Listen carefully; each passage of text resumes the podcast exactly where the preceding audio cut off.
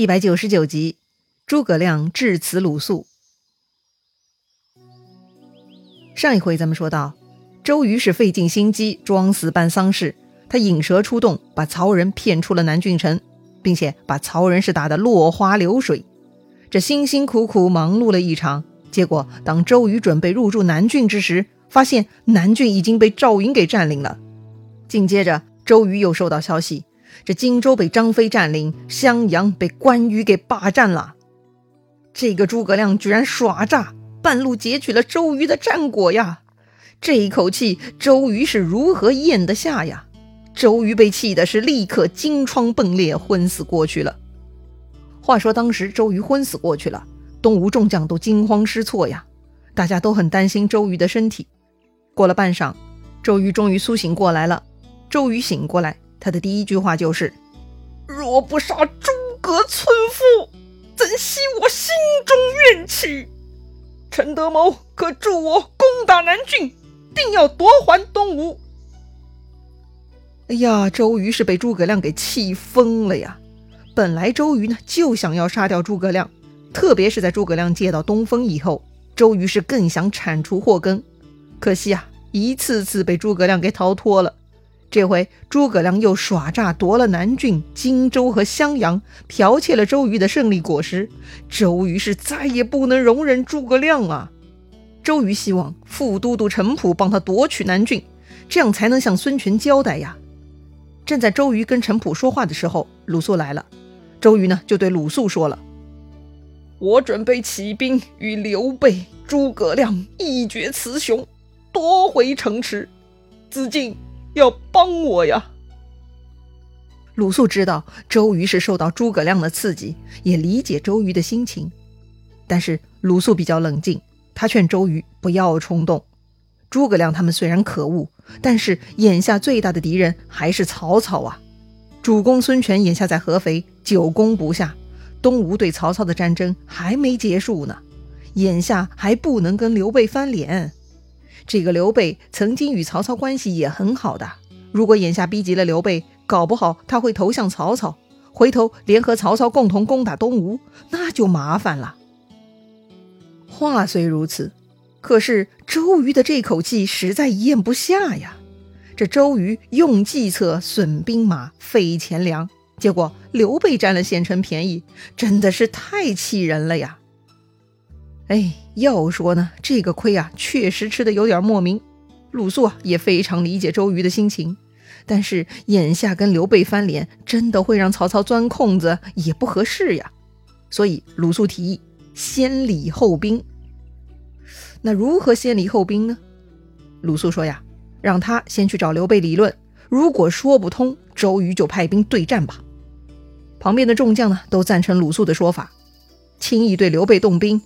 一来没有胜算，二来也会被曹操笑话，不值当啊！不如就让鲁肃先去试试，要是讲不通，到时候再用兵也不迟嘛。好吧，既然大家都同意鲁肃，周瑜也不反对了，就派鲁肃去找刘备了。既然南郡被刘备拿下来了，鲁肃呢就去南郡找刘备。结果鲁肃扑了个空，这个南郡啊只有赵云把守，刘备此刻呢在荆州城呢。于是鲁肃又马不停蹄转头去了荆州。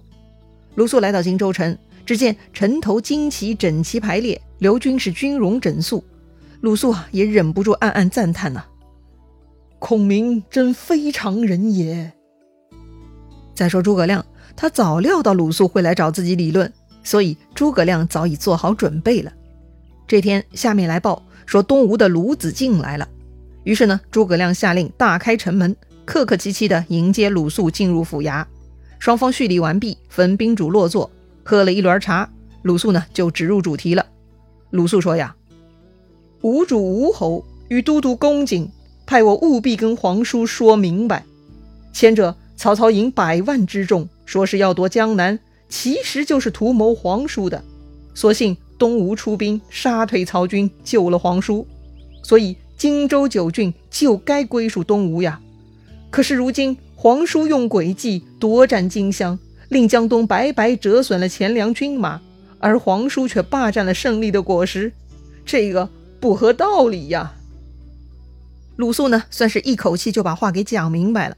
第一，曹操说是进攻江南，其实嘛，主要目标就是刘备。要不是东吴出兵，刘备早就死在曹操手里了。第二，正因为东吴出兵费钱费粮，所以战争的胜利果实就应该归属东吴。那基于上述的理由，如今刘备独占胜利果实，那是非常不合适，那就是不讲道理呀。诸葛亮早料到鲁肃会出言指责，于是啊，他就接过话头说呀：“子敬乃高明之士，怎么也这么说呢？常言道，务必归主。荆襄九郡非东吴之地，乃刘景深之基业。我家主公是景深之地，景深虽亡，其子尚在，以叔辅职而取荆州，有何不可？”这里呢，诸葛亮说呀。荆襄九郡本来就是刘表的地盘，而不是东吴的。如今啊，正应该是物归原主，还给刘表的儿子刘琦才对。而刘备是刘表的兄弟，也就是刘琦的叔叔。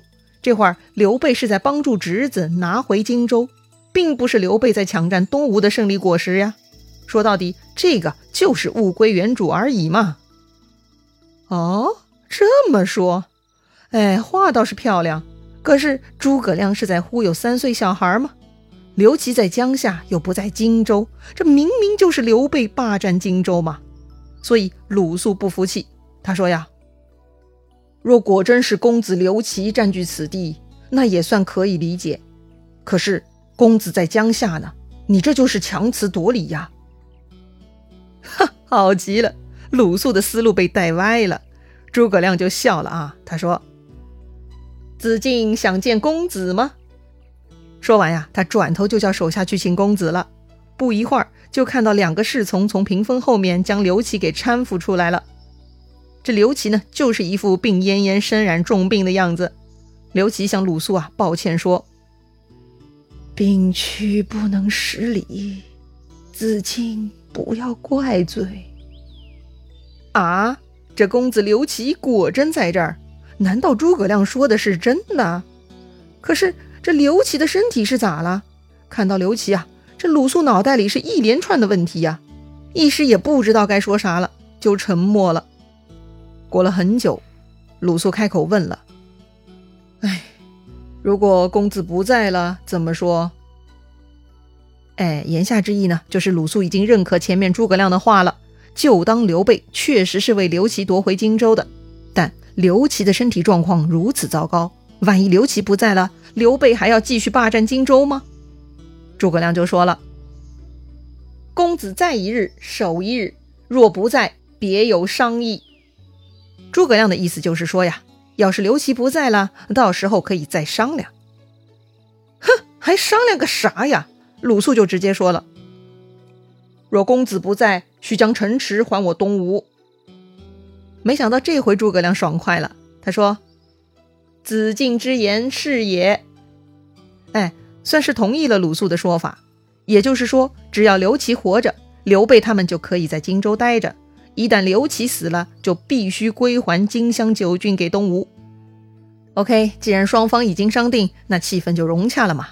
于是呢，刘备这一方设宴款待了鲁肃。宴席完毕，鲁肃辞别出城，连夜回到东吴营寨。向周瑜报告了这件事情，周瑜没想到诸葛亮他们又扛出来了一个刘琦，哎呀，真是不要脸呐！再说刘琦还年轻，等他死要等到猴年马月呀，那荆州还要得回来呀？啊，这个嘛，鲁肃就向周瑜解释了，说自己啊见过刘琦，他明显是沉迷酒色，病入膏肓了，如今啊面色很差，又瘦又弱。坐在那里是连连气喘，还呕血，估计啊也就再有半年的寿命吧。总之呢，向刘备讨要荆州这件事儿就包在我鲁肃身上了。哎呀，话虽如此，周瑜呢还是觉得不能接受。半年时间太长了，而且诸葛亮狡猾多端，就算刘琦死了，说不定他还会搞出什么其他幺蛾子。所以啊，周瑜还是想用武力夺回荆州。但就在这个时候，孙权派来的使者到了，向周瑜报告说，孙权在合肥跟张辽他们打了好几仗，还是攻城不下。所以呢，孙权下令让周瑜收回大军，调拨去合肥助攻。是啊，周瑜这边攻打南郡已经失败了，而孙权那边又打不过张辽，跟曹军已然翻脸。但刘备这边毕竟表面上还是联盟嘛，既然如此，不如合兵一处，集中火力先拿下已经翻脸的曹操地盘合肥嘛。所以权衡利弊，还是按照孙权说的去办比较合适啊。于是周瑜呢就自己回柴桑养病，让陈普带领水军去合肥为孙权助战了。话说刘备那天诸葛亮支走了鲁肃，刘备很高兴啊，总算暂时保住荆州南郡襄阳了。但是如何借由这三座城池进一步扩大自己的地盘，以图谋将来呢？这个时候有一个人来见刘备献计了。哦，除了诸葛亮，还有其他人也会替刘备筹谋吗？是啊，在荆州还有一个刘备的铁杆粉丝的嘛，就是之前经常跑出来提醒刘备的一级呀。刘备呢一直很感谢一级对自己的帮助，对一级是特别敬重的。看他过来啊，赶紧让他坐下说话。那。一级有啥好主意呢？其实呢，他是来向刘备推荐人才的。在荆州啊，有一家姓马的人家，家中呢有五兄弟，都非常有才。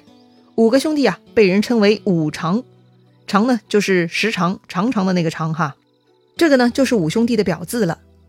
大哥伯常，老二仲常，老三叔长，老四季长，最小的叫幼常。其中老四季常最有才，他的大名呢叫马良。哎就跟那个神笔马良的马良同名哈，因为马良呢有白眉毛，所以啊他的外号又叫白眉。这五兄弟在当地是十分有名的，大家都说呀，马氏五常，白眉最良。好吧，既然这个白眉马良如此有名，那就赶紧聘请过来吧。